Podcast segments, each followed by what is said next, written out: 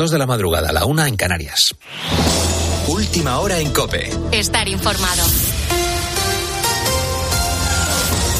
Pedro Sánchez convoca a su ejecutiva para marcar la estrategia de cara a la mesa del Congreso. Gonzalo Zavalla, buenas noches. Buenas noches, Carlos. Ahora mismo esta es la primera batalla de la legislatura. Se van a reunir a las nueve y media de la mañana y después a mediodía se reunirá con el Grupo Parlamentario Socialista para marcar la estrategia de cara a la elección de la mesa del Congreso.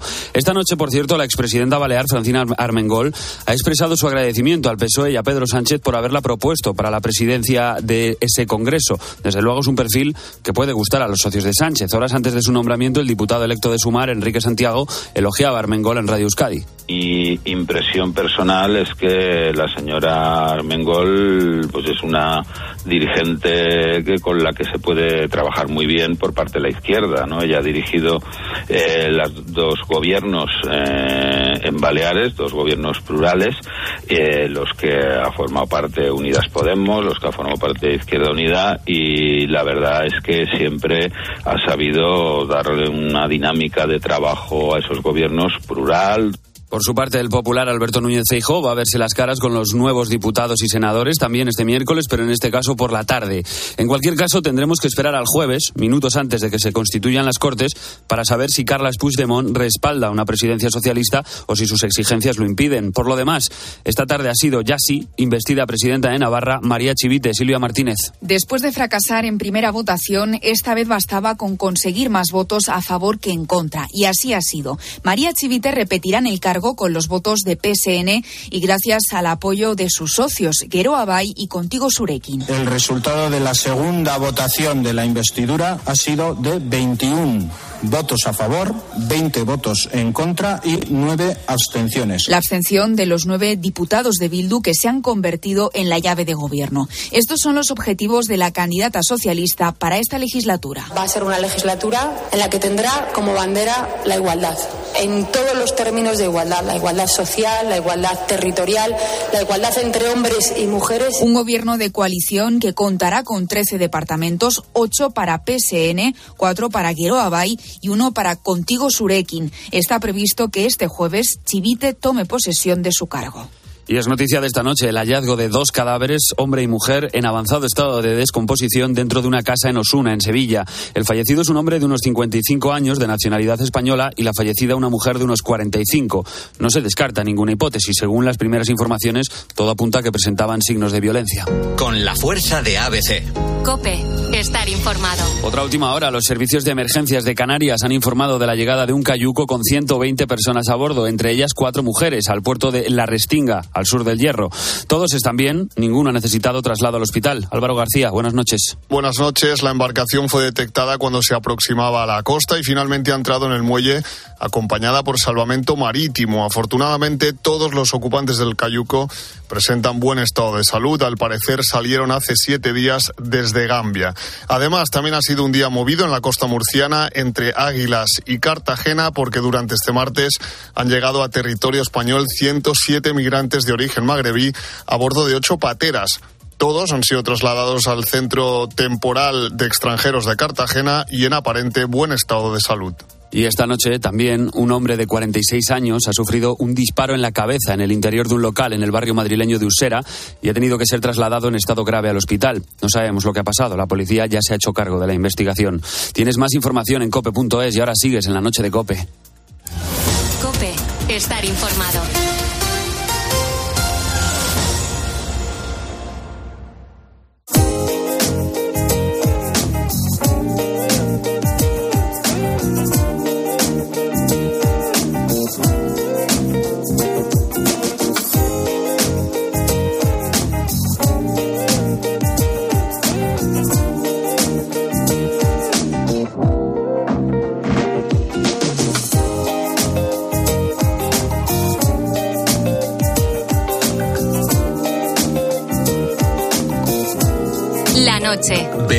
Pérez Otín. Cope, estar informado.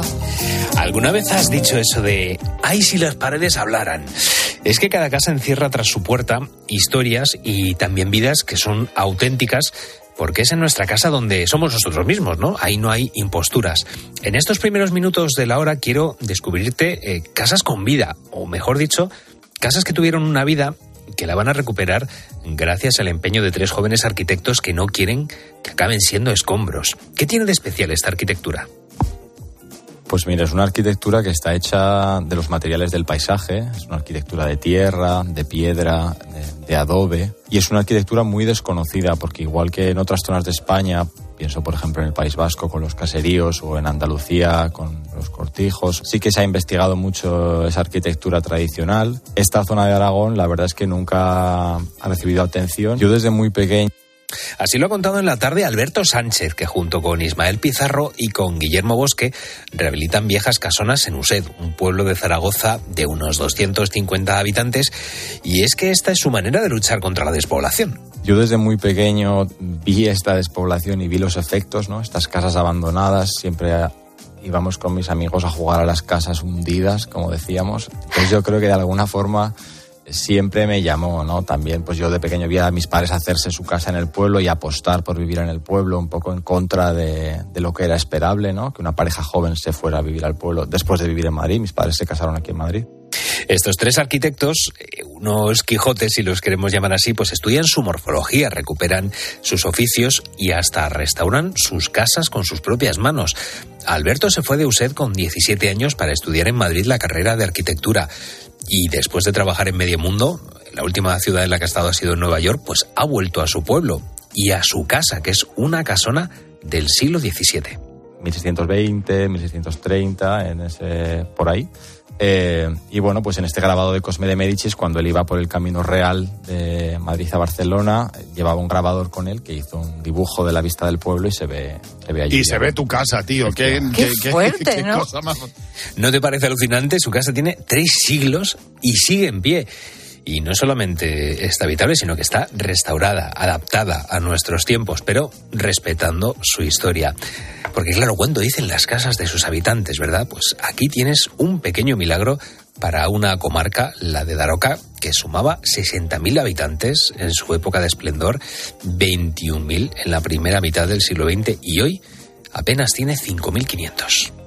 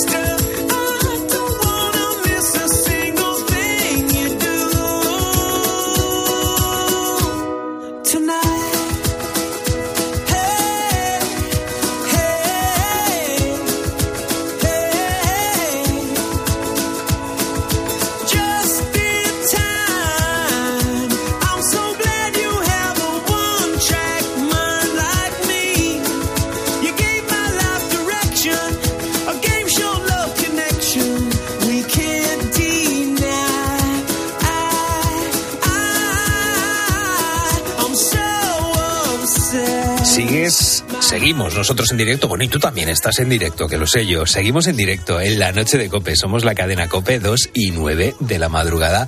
Y esta noche toca una cita con la historia y como siempre pues con nuestro profesor, con José Luis Corral, que nos va a ayudar a entenderla mejor. El personaje del que vamos a hablar hoy es uno de los mexicanos más famosos del mundo, de hecho fue uno de los líderes principales de la Revolución Mexicana y su lucha a favor de los más desfavorecidos pues acabó al ser asesinado en una emboscada. Esta madrugada te vamos a hablar de la figura de Pancho Villa. Ya te digo, con José Luis Corral, nuestro catedrático de historia, vamos a repasar su, su vida y su legado, y sobre todo quién fue este personaje. Y con Raúl Liñares, pues vamos a escuchar esos mensajitos que nos estáis mandando a nuestras redes sociales y vamos a escuchar esos deseos que le piden nuestros buitos a las Perseidas. Raúl Liñares. Pues mira, vamos a ver estos deseos que nos están mandando al número de teléfono 661 20 15 12 y que también nos escriben en redes sociales, en arroba la noche de cope, tanto en Twitter como en Facebook. Aurora desde Sanlúcar, por ejemplo, nos decía, me encanta ver las Perseidas, es una de mis noches favoritas del año. Mi deseo es que mi nieto acabe la carrera este año con todo el éxito del mundo. Así que ahí va, muchísima suerte para tu nieto, Aurora. Ojalá, ojalá. Y vamos a escuchar ahora a Manuel, que también le encantan estas noches cuando se pueden ver las lágrimas de San Lorenzo. Bueno, donde yo vivo es un pueblecito en la Sierra de Madrid y está lleno de, montañas y se ven muchas, muchísimas y es un, un espectáculo digno de ver. Se lo aconsejaría a todas las personas que de alguna manera quisieran un ratito de paz y de tranquilidad. Es que a mí también me encantan.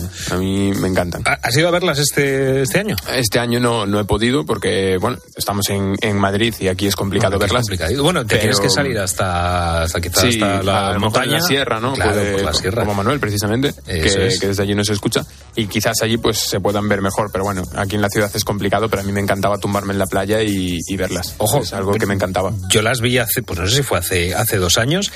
Y, y te tienes que llevar el plumas, ¿eh? Porque claro, está, aunque sea Hace agosto, frío ya, hace ¿eh? fresquete. Eh, ¿eh? no, allí- a ciertas allí hace frío. alturas, a ciertas alturas no te viene mal una rebequita por lo menos, porque claro, no es solamente el, el- el estar en esa zona, sino que que tienes que estar 15, 20, media hora, una hora tirado en el suelo viendo, viendo las estrellas pasar. Y ojo, sin moverte, pues ah, tienes que estar bien, bien protegido. Que, que Lo, bueno en es que si vas en grupo con amigos y tal, pues al final te lo pasas también que te pasa el tiempo volando. Pero, Efectivamente. pero vamos, que sí, que hace, hace su frío, ¿eh? Y vamos a ver qué nos decía Rodrigo, que nos escribía desde Oviedo y nos decía que es difícil ver las estrellas fugaces precisamente desde la ciudad, pero que le pediría que su equipo ascienda a Primera División.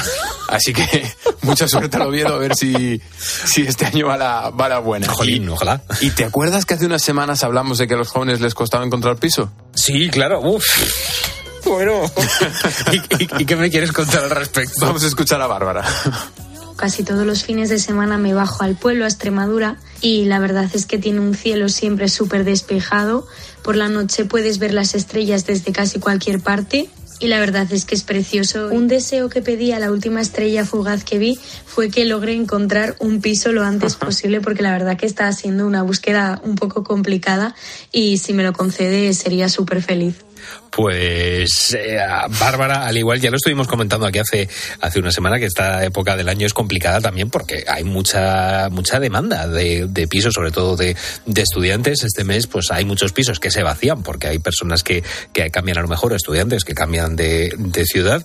Y hay otros que vienen, viene una horda de estudiantes también para empezar muchos, eh, pues eso, mucho curso, muchas, muchas carreras. Y es un auténtico problema, así que a Bárbara mucha, mucha, mucha suerte. Mucha suerte, mucho ánimo y mucha paciencia, sobre todo. Así que nada, queremos seguir escuchando vuestras notas de voz que nos mandáis al 661 20 15 12 y también os leemos en redes sociales. Estamos en Facebook y Twitter y somos arroba la noche de cope. Pero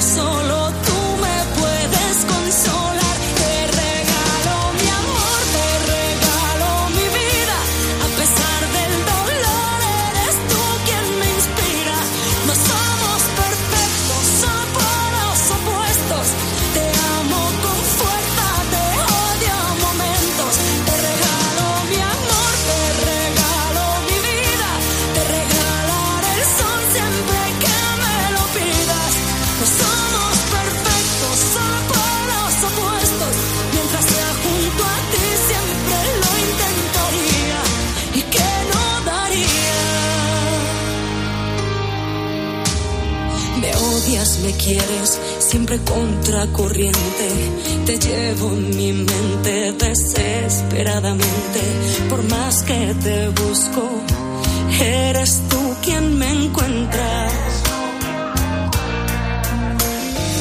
Dicen que el amor es suficiente, pero no tengo el valor de hacerle frente.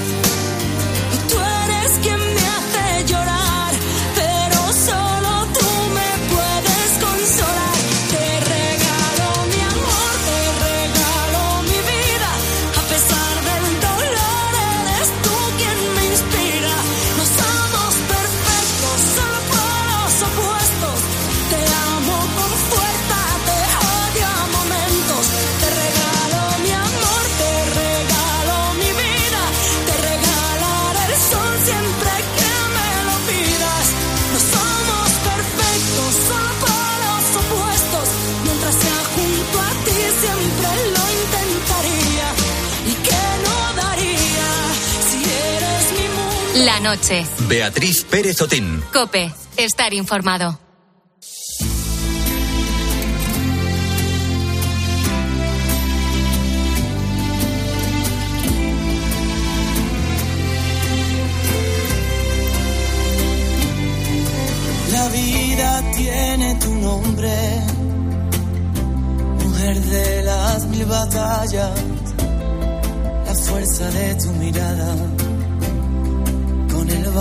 No se esconde, hay que plantar la esperanza en el lugar donde duele, para que crezca bien fuerte, en el miedo que acompaña.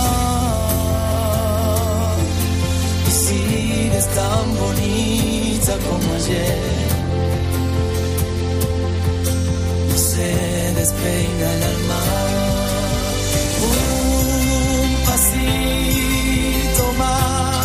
Durante el verano vamos con la ropa más corta y ligera, el calor manda, y es el momento en el que vemos más centímetros de piel que nunca, ¿verdad? Los brazos y las piernas quedan al descubierto y con ellos pues muchas veces vemos tatuajes que en algún momento de su vida alguien se ha hecho. Los tatuajes se hacen por muchos motivos, pero más de uno pensará que el principal es el estético.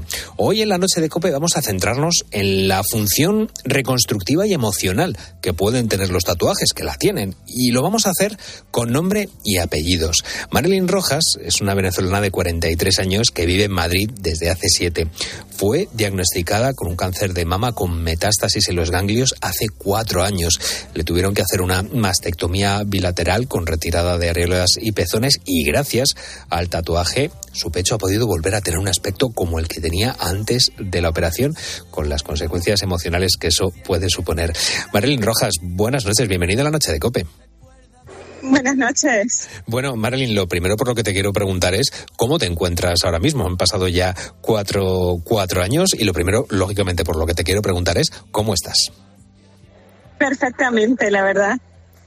Has- Está muy bien. eh, ¿Está todo en estado de, de remisión? ¿Las revisiones están yendo bien? Sí, sí, estoy en total revisión ahora mismo.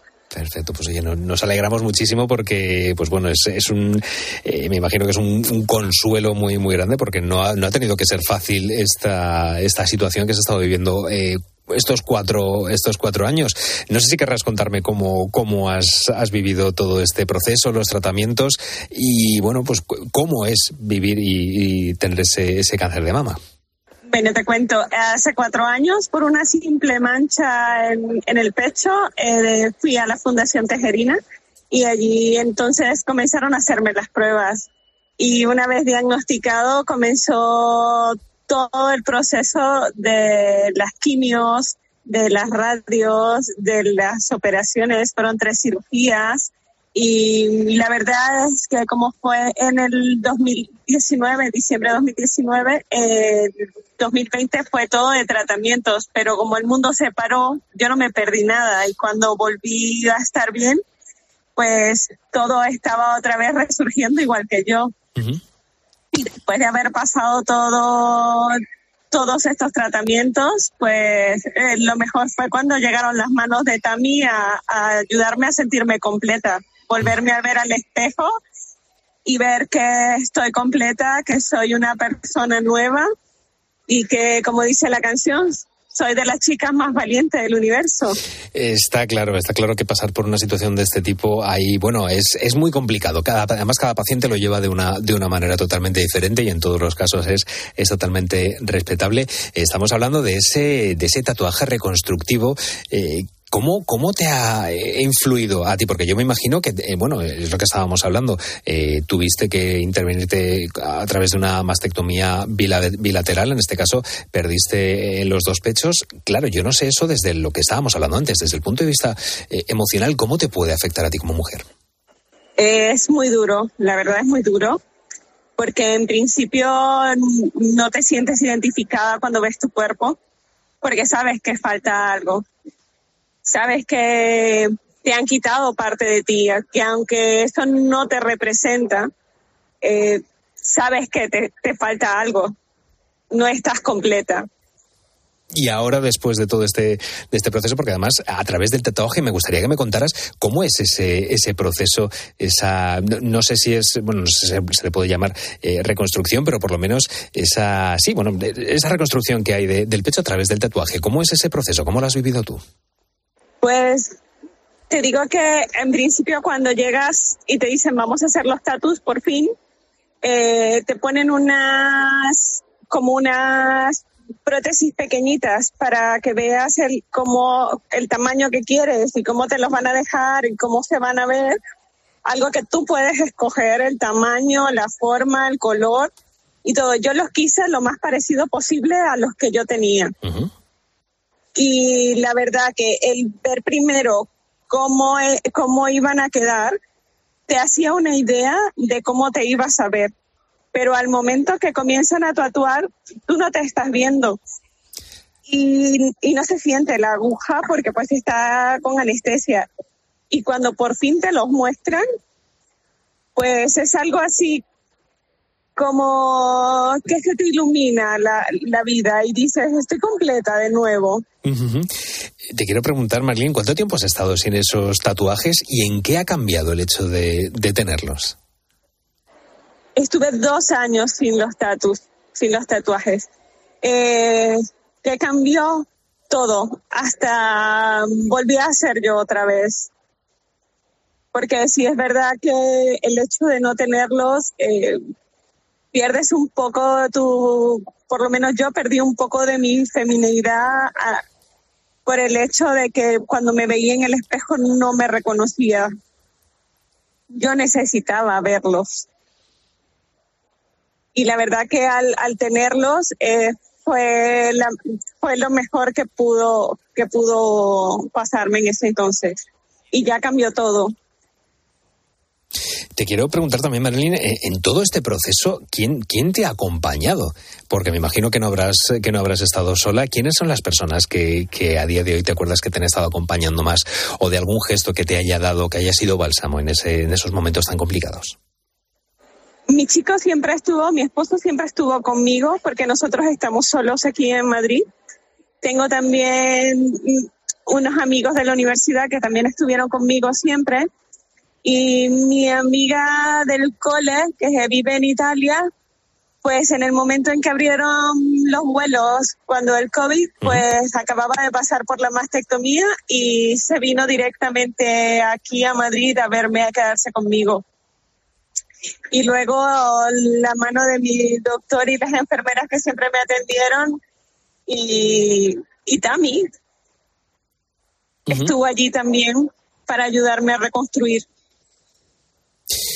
Te quería preguntar, Marilyn, porque, eh, claro, muchas veces eh, personas que, acaban de ser diagnosticadas, eh, lo primero que, van buscando esas personas son el testimonio de otras personas que hayan pasado por la patología, que hayan, que sepan efectivamente, que lleven esa, esa ventaja, si lo podemos llamar así, que hayan pasado por esa, por esa experiencia. A mí me gustaría, si, si quieres, que, bueno, si alguna persona que acaba ahora mismo de ser diagnosticada, yo no sé si quieres mandarles algún, algún mensaje para personas que estén recién diagnosticadas, que estén a lo mejor eh, recibiendo tratamientos de quimioterapia, que hayan tenido que someterse a algún tipo de, de cirugía. Si quieres decirles eh, algo para, para, bueno, a través de tu experiencia, ¿cómo, cómo puedes eh, expresarles a ellos ese, ese ánimo? Pues lo que les puedo decir es que no importa cuál haya sido el diagnóstico, lo importante es vivir. Cada día, todos los días, aprovechar cada minuto es lo mejor que pueden hacer y tirar para adelante, que es lo que es lo que hacemos nosotras. Y como digo yo a veces, pues si la vida te da la espalda, pues pellizcale el culete y sigue. Pues eh, Marilyn Rojas, eh, ella ha vivido eh, esta, esta situación y gracias a ese tatuaje, esa reconstrucción del pezón y la, y la areola, pues le ha cambiado por completo la vida. Marilyn, muchísimas gracias por contárnoslo en la noche de Cope. De nada, a ustedes. Un abrazo.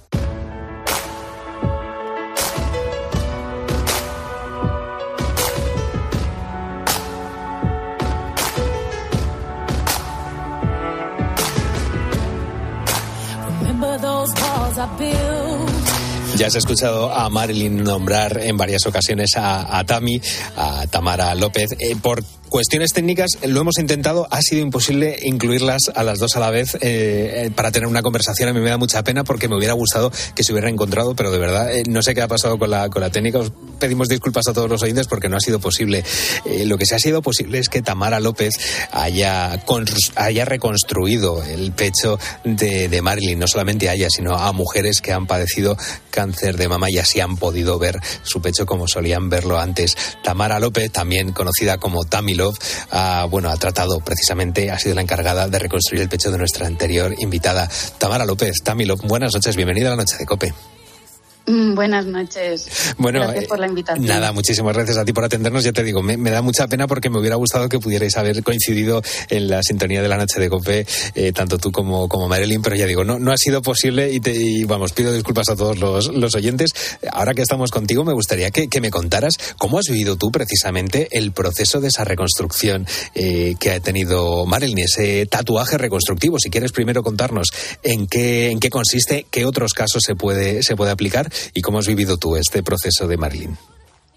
Bueno, el caso de lo que es el tatuaje reconstructivo, principalmente es un tipo de tatuaje en el que intentamos generar un volumen mm, óptico, óptico para dar esa sensación de volumen real. Lo trabajamos con unos pigmentos, como se hace hoy en día con el tatuaje contemporáneo y estético.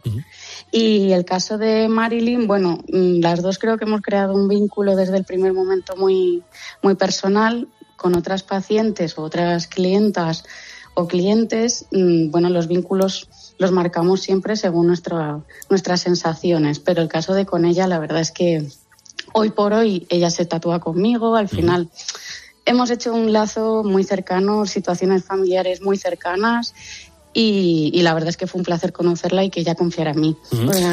La conocí en la Fundación Tejerina y igualmente ella ha venido al estudio mío personal y, y bueno, la verdad es que es un cielo. Compartir momentos con gente que, que te alegras de poder continuar y saber de ella y que te escriben, pues la verdad es que es muy gratificante. Es que estabas, eh, decías tú esa, esa eh, digamos, esa nomenclatura, ¿no? Paciente o cliente. Claro, yo me, me- imagino que, en muchos casos la confianza, siempre que vas a tatuarte con alguien, pues lógicamente la confianza está ahí, pero yo creo que aquí hay un plus más, ¿no? Porque estamos hablando también, eh, yo no sé si es las personas que os dedicáis al tatuaje reconstructivo, tenéis una, debéis tener una, una especial sensibilidad, debéis conocer cuestiones oncológicas. Me gustaría que me, que- que me contaras más sobre este mundo porque me parece, me parece apasionante. Eh, bueno, yo creo que lo que más, por lo menos en mi caso, lo que más me, para lo bueno y para lo malo, es el- la empatía. Pues porque eso, generas cosas muy bonitas, a la vez ves procesos muy dolorosos y bueno, te haces un poquito a esa dinámica que cuando es positivo y todo va bien, pues bienvenido sea. Y otras veces, pues te vas a casa con un poquito de, pues eso, lo acumulas dentro y en el ámbito personal mío, referente, por ejemplo, en el estudio, pues el vínculo es mucho más cercano. Al final yo pongo una música. eh, es mi casa. En la clínica que es en la Fundación Tejerina, que es como mi segunda casa, que gracias a ellos eh, de- todo ha sido posible. eh, es un ámbito un poquito más clínico, muy cercano, pero al final estamos amparados por un, pues eso, pues por todo el sistema médico de ellos, que son los doctores excelentes. Y bueno, yo me mantengo también ahí. Ese, creo que yo soy la parte más eh, sensible Claro. en ese caso. Claro. Estabas hablando antes de, de la empatía. Yo no sé si, si para eso, eh, ¿cómo se puede desarrollar la empatía? Yo no sé si has tenido casos de, de familiares o de amigos eh, cercanos que hayan pasado por algún eh, cáncer y que eso te hayas sabido efectivamente cómo, cómo abordar a un paciente que llega por primera vez con, con una característica como, una casuística como ha tenido Marilyn. Ya. A ver, no creo que sea necesario vivir una situación para poder tener empatía. Creo que eso tenemos que tenerlo por ser humanos. Que creo que hoy en día el ritmo de la vida nos hace a veces olvidar cómo estamos tratando con el que tenemos al lado. ¿Cierto? Entonces, que no por lo que veamos o por lo que pensemos o lo que nos haga enfocar lo que estamos percibiendo significa que no haya pasado, pase o no. En mi caso, sí he vivido cercano, por desgracia, en un fallecimiento de un pa- familiar, de hecho, mi madre, pero muy reciente. No es el caso para mí con la oncología.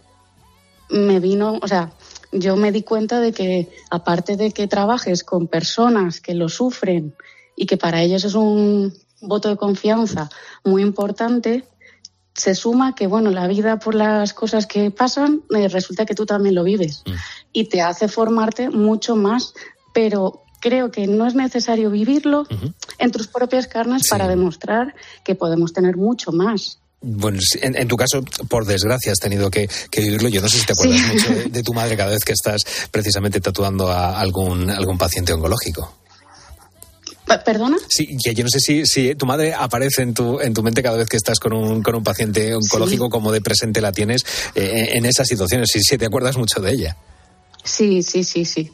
Eh, yo tuve un tiempo cuando pasó tan reciente, me tomé el tiempo de eh, plantear, pensar, situarme.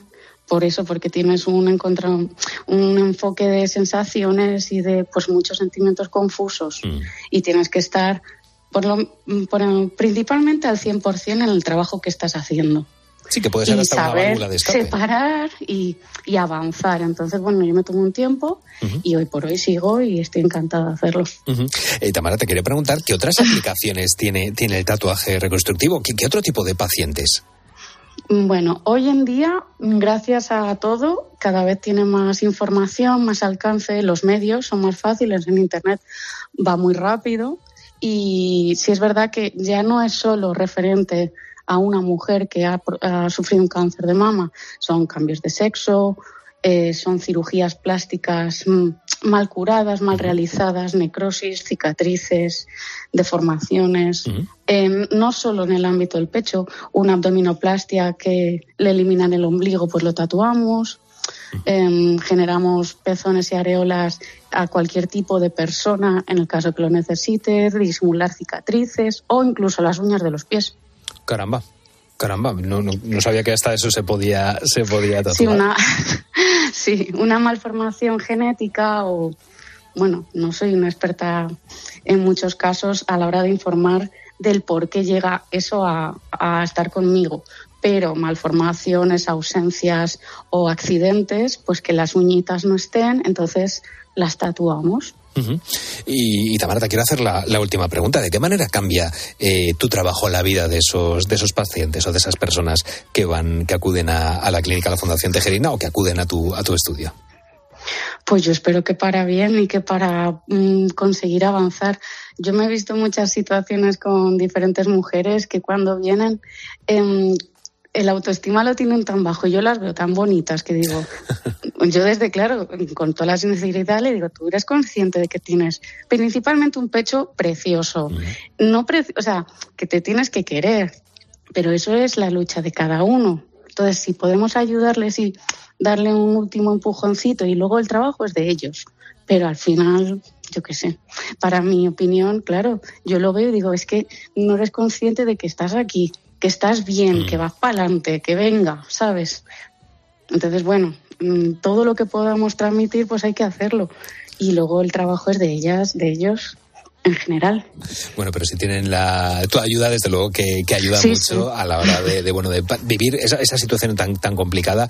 La salud, eh, ya sabemos lo que nos pasa muchas veces, que la salud no vemos su importancia hasta que dejamos de, de tener una, una buena salud. Y, si- y eso, pues muchas veces nos pone, nos pone también en, en una tesitura que ojalá no tuviéramos que pasar por ella, pero muchas veces pasamos y, y, bueno, pues desgraciadamente vemos la vida de otra, de otra manera.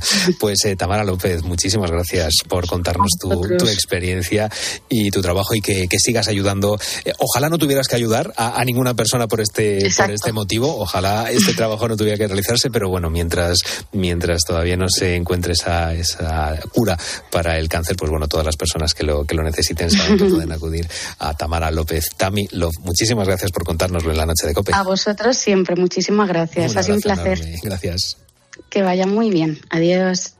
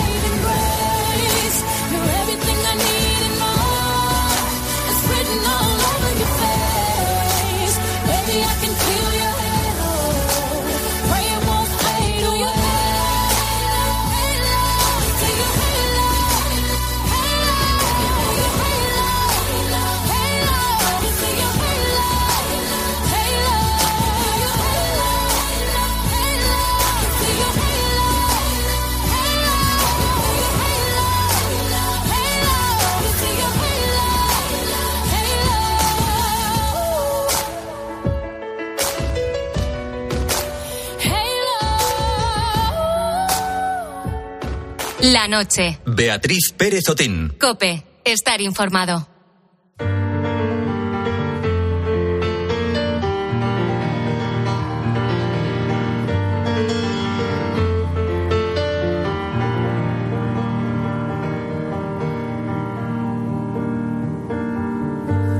It's a wonderful life, it's a wonderful life. Traversing tears from the heavens. My heart is a melodrum, a melodrum, in fact. Satellite by echoes of pain 24 7, 24 7. I dream, I smile, I cry, I dream, I smile, 2 y 37 de la madrugada seguimos en directo en la cadena Cope. Somos la noche de Cope y esta madrugada estamos hablando contigo de esos deseos que pedimos a las estrellas, a las lágrimas de San Lorenzo, a las Perseidas, esas estrellas que vemos en el verano. Raúl Liñeres, ¿qué nos están pidiendo? ¿Qué deseos están pidiendo los buitos? Pues nuestros buitos nos están contando sus deseos al número de teléfono 661 20 15 12 y también en redes sociales, en Twitter y Facebook, donde somos arroba la noche de cope. Así que vamos a seguir escuchándolos y vamos a comenzar este tramo escuchando al chef José Domínguez y a Juan Luis. Bueno, en el sector donde yo estoy, que es pues hay que ver hacia por encima del Teide y si las nubes no dejan, pues sí se ve. En donde yo vivo es imposible ver las Perseidas porque la iluminación que tenemos en la ciudad es tremenda. Lo más, lo más que se puede es distanciándote a unos 3 kilómetros, 4, una zona que tenemos boscosa y hay que ir expresamente allí para poder ver algo, si no tampoco. ¿Qué deseo pediría? Pues algo imposible, que los políticos se pongan de acuerdo entre ellos Complicado. Pues suerte, suerte. Sí, sí, ojalá se cumpla. Yo creo que eso no- nos merece la pena a todos que se cumplan esos, esos deseos. Es difícil, pero bueno, Sí, vamos sí. a seguir pidiéndolo a ver si... Oye, es su trabajo, que se pongan de acuerdo. Claro, malo será. Y José Antonio, camionero de Huelva, nos decía, hay mucha contaminación lumínica, pero justo las noches del jueves al viernes y de viernes al sábado me ha tocado dormir con el camión en una finca en medio de la nada. Oscuridad total y he podido disfrutar de un cielo totalmente estrellado. Oye, qué bien. Qué tranquilidad tuvo que, que vivir en esos momentos. Qué maravilla. Sí, es verdad, es verdad. Bueno, se ven muchos momentos de, de soledad en la cabina de la, del camión y, de, y del, vamos, del vehículo de transporte con el que estés trabajando. Pero oye, también te da esos momentos. Hay que intentar verle el lado, el lado positivo. Es que leyendo el mensaje me daba envidia decir, Juan, me gustaría a mí vivir ese momento como, Claro, como José. e- Ese momento, lo que pasa es que si todas las noches estás trabajando pegado a la rosca, pues a esta hora de la madrugada, ahí cambia la cosa, ¿verdad? Pues eso, ahora mismo hay mucho camionero y mucho transportista que me está diciendo, pues sí, Carlos Márquez, un poco de razón sí que tienes. Pero qué necesarios son para, para nosotros. Por supuesto, un abrazo a todos los que ahora, 2 y 39 de la madrugada, estamos dando el callo y levantando el país. ¿Dónde pueden enviar los buitos, sus mensajes? Pues nuestros buitos pueden enviar los mensajes al número de teléfono 661 20 15 12 y también en redes sociales si prefieren escribirnos en Facebook y Twitter donde somos arroba la noche de cope. ¿Y tú qué piensas? Escríbenos en Twitter en arroba cope y en facebook.com barra cope. ¿Recuerdas aquello de en verano nunca ocurre nada? Bueno, pues eso pasó a la historia. En la linterna seguimos al tanto de todo lo que pasa para que tengas toda la información. Ahora y también en la nueva temporada a partir del 1 de septiembre. Este verano en la linterna seguimos pendientes de la última hora y explicándote las claves de lo que pasa. De lunes a viernes desde las 7 de la tarde, la linterna de cope con Ángel Expósito te acompaña estés donde estés.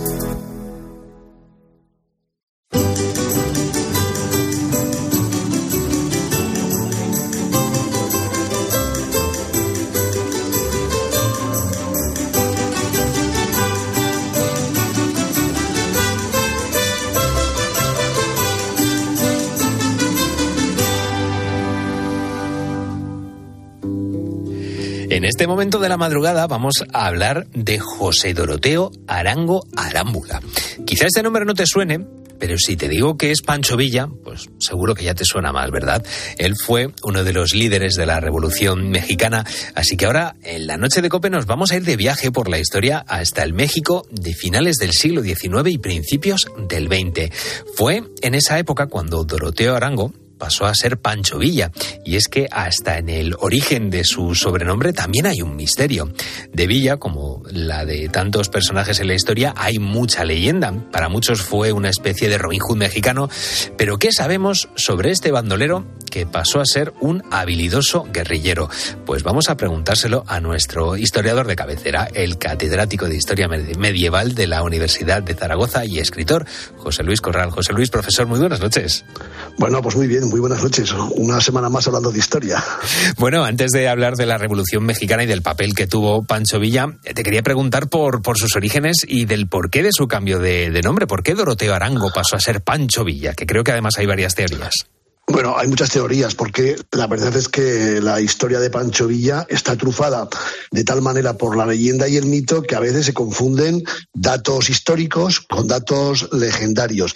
Eh, el nombre, su nombre diríamos de pila, José Doroteo Arango Arámbula, es un nombre poco sonoro y quizá para un revolucionario, para un caudillo de una banda de revolucionarios que también en algunos momentos fueron delincuentes, pues era poco propicio, ¿no?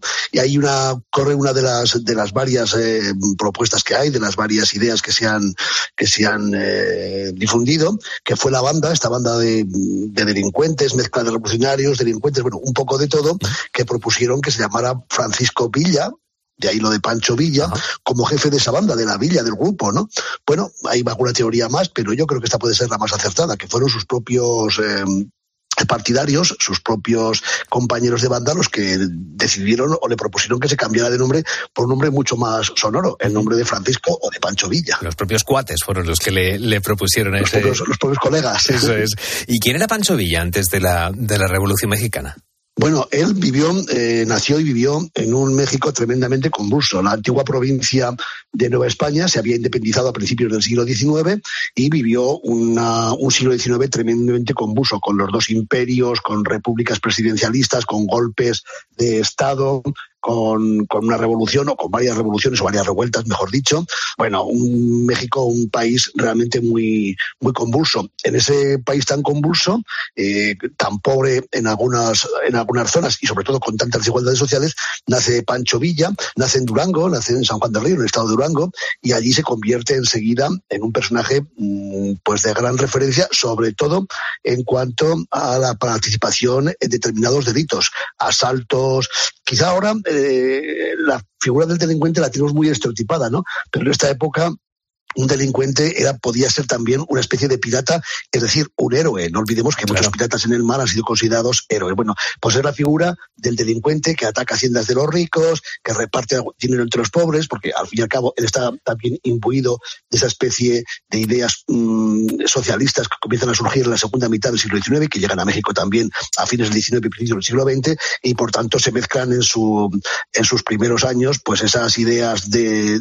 revolucionarias, socialistas, utópicas con evidentemente actividades de carácter delictivo. Uh -huh. Y claro, Pancho Villa se unió a la Revolución Mexicana. Muchos pensarán eh, que, que, la comenzó él, pero no, en este caso se, se unió. Cuéntanos, José Luis, en qué consistió esa, esa revolución, por qué estalló. Bueno, había una gran cantidad de, de, desigualdades sociales en todo México.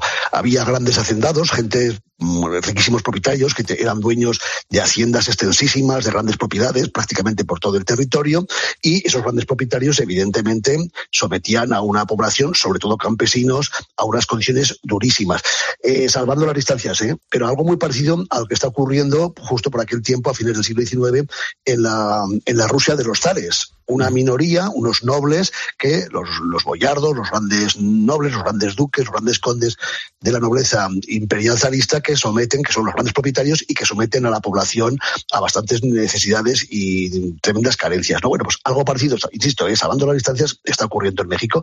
Bueno, pues toda esa gente desheredada, que no tiene fortuna y que no tiene nada que perder, se agrupan en torno a caudillos, a hombres que tienen un cierto ideal, algunas veces mesiánico, ¿eh? de, de una utopía socialista y todo eso configuró un movimiento revolucionario donde se unen una gran cantidad de factores. Hay también gente, sobre todo en las ciudades, en México, en Guadalajara, que intentan por todos los medios que México vaya alcanzando unos niveles de desarrollo parecido a las democracias subburguesas de aquel tiempo, sobre todo la referencia más cercana es evidentemente los Estados Unidos. Bueno, pues toda esa amalgama de caudillos mesiánicos, de, de gente pobre que no tiene otra posibilidad más que intentar eh, avanzar mediante la revolución, es la revolución mexicana. Todo esa, esa amalgama de, de grupos sociales tan diversos, tan divergentes y a veces tan contradictorios es lo que pone en marcha esa revolución que acabó pues de una forma no muy eh, no muy adecuada, pero bueno, esa es otra historia. Eh, claro, eh, es, es muy muy interesante y me gustaría también eh, que, que nos contaras por, por qué se une a esta revolución Pancho Villa y cómo son esos primeros pasos en la, en la revolución. Bueno, desde un primer momento, Pancho Villa se da cuenta de eh, lo mal que lo está pasando la inmensa mayoría del pueblo mexicano, de esas desigualdades sociales y económicas tan tremendas que él está viviendo eh, en primera persona, que él está viendo con sus propios ojos. Él cree que a través de la revolución, a través de los ideales de- del pueblo encabezando una serie de movimientos sociales para una, mejor, una sociedad mejor, puede ser posible alcanzar esa utopía y enseguida asume la revolución como algo propio. Eh, él tiene, evidentemente, eh, una capacidad de caudillaje, una capacidad, hoy diríamos, de liderazgo, ¿no? Muy grande. La gente que lo sigue, lo sigue de una forma muy leal, de una forma muy fiel y, por tanto, esa capacidad de liderazgo le hace organizar en torno a él un pequeño ejército revolucionario. Algunos le llaman banda, ¿no? Pero, en fin, eh, recuerda ese aforismo que se dice en España de el ejército de Pancho Villa cuando se quiere hacer referencia a un grupo desorganizado y un poco caótico, ¿no? Bueno, pues eh, ese grupo caótico y desorganizado tiene como líder a Pancho Villa, que enseguida se convierte en un personaje de gran, de gran referencia en esa, en esa revolución. Entre otras cosas, porque él es un hombre tremendamente generoso.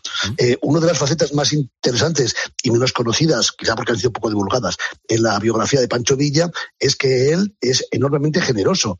Eh, él no quería nada para, para sí mismo, repartía entre los pobres, eh, otorgaba enseguida una serie de derechos a la gente que estaba bajo su mando, organizaba escuelas, fundaba bibliotecas, eh, tenía, no era muy culto, tuvo que aprender a leer y a escribir, pero debido a sus orígenes, pero tenía una gran capacidad para, esa generosidad y por tanto la gente que veía que era un hombre muy generoso y que no era corrupto, que era la inmensa mayoría de los líderes políticos de aquel tiempo en México eran muy corruptos, la corrupción era algo consustancial con la política mexicana, pues se daban cuenta que, Pancho Villa realmente era un hombre que tenía una gran capacidad pues para distribuir, para repartir y que era muy generoso y eso le, le granjeó en todo México un atractivo extraordinario. Claro, yo no sé si esos fueron los motivos por los que, por los que, bueno, pues llegó a ser gobernador de Chihuahua, porque no era corrupto, era una persona generosa, repartía la riqueza. Eh, esto puede que fuera alguno de los motivos por los que llegó a ser gobernador de Chihuahua. Bueno, él fue un gobernador muy reconocido, ¿eh? que allá por entre 1913 y 1915 se convirtió en un personaje importantísimo. Gobernó el estado de Chihuahua, que era uno de los más ricos y los más grandes de, de los Estados Unidos mexicanos, y allí alcanzó un prestigio extraordinario. Hasta tal punto es así que todavía hoy en Chihuahua se considera a Pancho Villa el mejor gobernador tampoco es muy difícil, ¿eh? que ha tenido ese, ese Estado. Aún se recuerdan las eh, acciones de carácter político, como he dicho antes, en la creación de escuelas, en reparto de, de, de, tierras, en la puesta en cultivo de territorios yermos que él, con el trabajo y con mucho esfuerzo, consiguió que los agricultores, los campesinos, en ese reparto de la tierra que hizo entre los pobres, se pusieran a trabajar y convirtieran en verdaderos vergeles campos que eran absolutamente improductivos. Claro, mmm, desarrolló una serie de actividades económicas y sociales que lo han convertido pues en esa referencia como el mejor según dicen, el mejor gobernador que ha tenido nunca el estado de Chihuahua. Claro, y además, bueno, eh, fue clave en la, en la trayectoria de Villa la convención de Aguascalientes. Cuéntanos qué pasó allí y qué ocurrió allí después. Bueno, mmm, México en, aquel, en este momento era un verdadero volcán de grupos, de, eh, de facciones, de, mm, de, bandas incluso, que organizaban sus, sus propios ejércitos y que, que, organizaban sus propios grupos armados. En Aguascalientes lo que se intenta es de alguna forma agrupar, dar una especie, de, si no de unidad, si por lo menos una coordinación a todos estos grupos que intentan eh, llevar a cabo esta, esta revolución. Hay una gran cantidad de generales, de, hoy llamaríamos casi los señores de la guerra, ¿no? Pues ahí está Venustiano Carranza, por ejemplo, o el famosísimo, tan, tan famoso casi como, como Pancho Villa, Emiliano Zapata, también un, un hombre de gran referencia en la, en la revolución, que todos ellos tienen sus propios grupos. Bueno, pues ahí se intenta crear una especie de coordinadora, una especie de, eh, no asamblea, pero sí una junta que intente eh, coordinar sí, una especie de, de, coordinación que intente de alguna forma pues coordinar, eh, homologar pues todos los movimientos y todos los grupos revolucionarios, pero no salió demasiado bien, quizá porque en México había eh, en todo, eh, es muy grande, eh, México es evidentemente un territorio, un, un, estado muy grande, había una gran cantidad de señores de la guerra y los intereses de cada uno de ellos eran tremendamente diferentes. Quizá esa amalgama tan heterogénea de grupos es lo que impidió que hubiera una coordinación en Aguascalientes y que se, mm, se promulgara, se propagara una especie de junta que pudiera coordinar toda la actividad revolucionaria. Y por eso quizá también fracasó la revolución. Y bueno, a pesar de ese, de, de esa, de ese fiasco que fue Aguascalientes, Pancho Villa se enfrentó a los Estados Unidos, o por lo menos lo intentó. Bueno, esa es una de las, de las eh, quizá eh, acciones que en Estados Unidos tuvieron un mayor impacto. Los Estados Unidos eh, apoyaban eh, a unos grupos que estaban fundamentalmente dirigidos por grandes caciques de, de México, de México Distrito Federal, grandes grupos empresariales, terratenientes y eh, les repartían en estos, estos enfrentamientos, esta especie, porque la revolución es una guerra civil, ¿eh? dentro de la revolución hay muchos grupos que se enfrentan entre ellos. Bueno, pues dentro de estos enfrentamientos a este grupo de, diríamos, de oligarcas de, del Distrito Federal, de la capital, Estados Unidos le ofreció ayuda militar, en armamento, en grupos, eh, en material de guerra, una serie de, es muy interesante, una serie de grandes reflectores de luz para que pudieran iluminar por la noche los campos de batalla y pudieran bombardear eh, al enemigo, el enemigo era Pancho Villa, evidentemente, y entonces se enfadó muchísimo Pancho Villa por esta ayuda que estaba haciendo los Estados Unidos, el presidente Wilson, que estaba haciendo a los grupos que Pancho Villa creía que eran contrarrevolucionarios, y por eso invadió los Estados Unidos, y por eso quiso eh, poner en un brete mm, a los norteamericanos, pero tampoco le sale muy bien porque tuvo que retirarse. Evidentemente era una locura intentar atacar con un grupo de una pequeña banda de su ejército a los Estados Unidos, que ya eran, por supuesto, un país muy poderoso y que tenía, empezaban a tener un ejército muy potente, pues era una verdadera locura. ¿Y cómo termina la historia de, de Pancho Villa? Bueno, pues fue asesinado. Él se estaba convirtiendo ya en una gran referencia. Esa mezcla que he dicho antes de mito y de leyenda se había comido al personaje, pero diferencia del gobernador que había puesto tierras en cultivo en el estado de Chihuahua, que había eh, propiciado un desarrollo económico en la época en la cual fue gobernador, en los años, a mitad de la década de los años 1910-1920, en el estado del norte de, de México. Eh, esa idea, esa imagen de hombre incorrupto, defensor de los pobres, eh, repartidor de riqueza, eso sentaba muy mal en las grandes esferas de, eh, del poder mexicano. Y parece ser, eh, parece ser que se organizó por una serie de generales, por el propio eh, presidente de la República, Álvaro Obregón y algunos otros, parece ser que se encargó, el propio general eh, Elías Calles, creo que se llamaba, organizaron un, un asesinato, le hicieron una emboscada, él conducía su propio coche y en una especie de camino con una curva muy cerrada que tuvo que frenar pues una serie de sicarios asaltaron el coche y lo tirotearon hasta, hasta que lo mataron.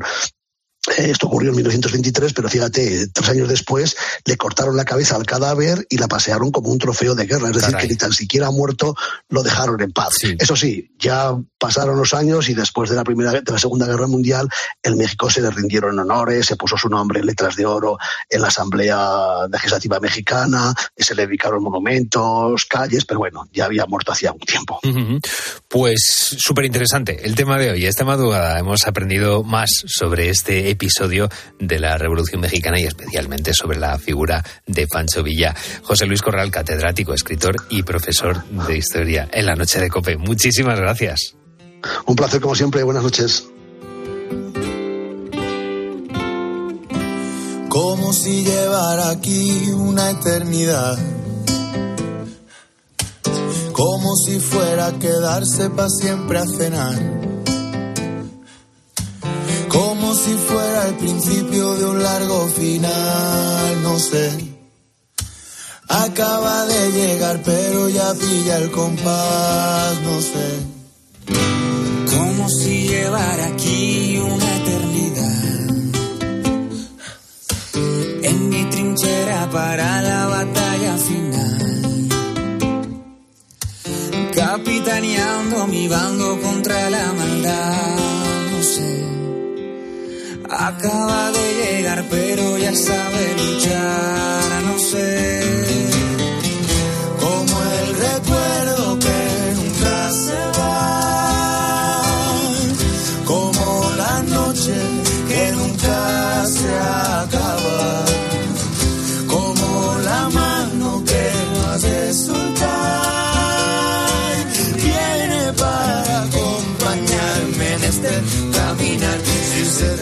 así estamos nosotros acompañándote en este caminar nocturno que estamos haciendo en esta madrugada, 16 de agosto. Son las 2 y 56 de la madrugada y seguimos acompañándote, seguimos, pues como bien dice el Canca, acompañándote en esta madrugada con estos andares para quedarte. Aquí esta canción del Canca con Salo y Fer Casillas. Esta madrugada, en la noche de Cope, no estamos solos, ya lo sabes, que tenemos muchos colaboradores y hoy recibimos la visita de María Marín, que nos va a preparar una receta muy rápida. Ya sabes que en cenas para peques siempre te proponemos unas cenas súper, bueno, unas cenas, unas comidas, unas recetas súper sencillas y en este caso es que lo vamos a hacer eh, en el mismo tiempo en el que hacemos la sección. Esta madrugada vamos a hacer una tortilla de espinacas y de queso. Es un platito que vamos, en 10 minutitos lo tenemos apañado, así que si todavía no has cenado a esta hora, pues mira, te vamos a dar una, una ideita. En un momentito María Marín va a estar aquí para contárnoslo. Y vamos a escuchar a más buitos que nos están contando esos deseos, esas perseidas, esas, bueno, esos deseos que tienen estas madrugadas de verano viendo las estrellas. Raúl Liñares. Pues vamos a ver qué, qué deseos son estos que tienen nuestros buitos y que nos están mandando al 661 20 15 12 o también, mira, escribiéndonos en redes sociales, por ejemplo, en Facebook, arroba la noche de Cope, recordamos. Nos han escrito Copi y Carmen y nos decían lo siguiente. Copi López nos decía por un lado que le fue imposible verlas porque ella es de Ceuta y allí tenían mucha niebla. Ah, bueno, claro. Así que, pues bueno, ahí se complica. A lo mejor no hay mucha luz, pero la niebla O- pues también o complica. la el calima que han tenido también estos días, que tiene la es. marinera. Y Carmen Moreno, sin embargo, ella vive en un pueblo y dijo que allí pues que se veían un montón. Así que puedo disfrutar de ellas. Vamos a escuchar ahora a Sito de Lorca. Yo, siendo aficionado a la astronomía, he de decir que vivo en una zona en la que la contaminación sí que molesta. Pero bueno, para echarle un vistazo a los planetas y a la luna, al sistema solar, no hay problema. Ya cuando quieres ver alguna galaxia, algún cúmulo de galaxias o alguna cosa así, sí hay que desplazarse. Pues ahí está el audio que nos mandaba Sito de Lorca y queremos seguir escuchando eh, más comentarios. Sito de Lorca, perdona, que le escuché el otro día en la tarde. Sí, Sito de Lorca, yo, yo no sé cómo, cómo- qué horas duerme Sito de Lorca, pero de repente le escuché en, en la tarde con, con Rosa Rosado y con Pilar Cisneros. Bueno, Es uno más en la cadena Cope. Échate a dormir cuando, cuando puedas, Sito, hijo mío. Pues nada, queremos seguir escuchando los mensajes de nuestros oyentes al número de teléfono 661 20 15 12 o por lo contrario en redes sociales, en Facebook y Twitter donde somos arroba la noche de cope. ¿Cómo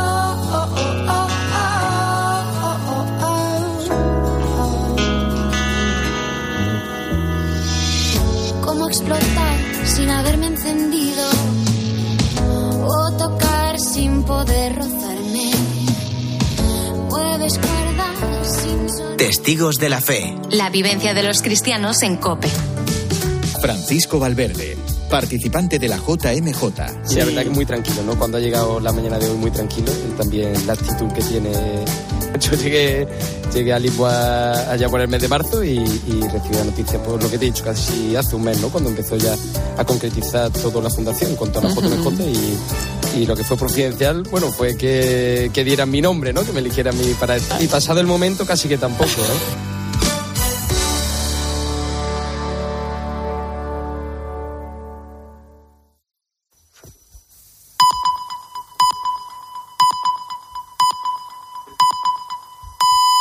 Llegamos a las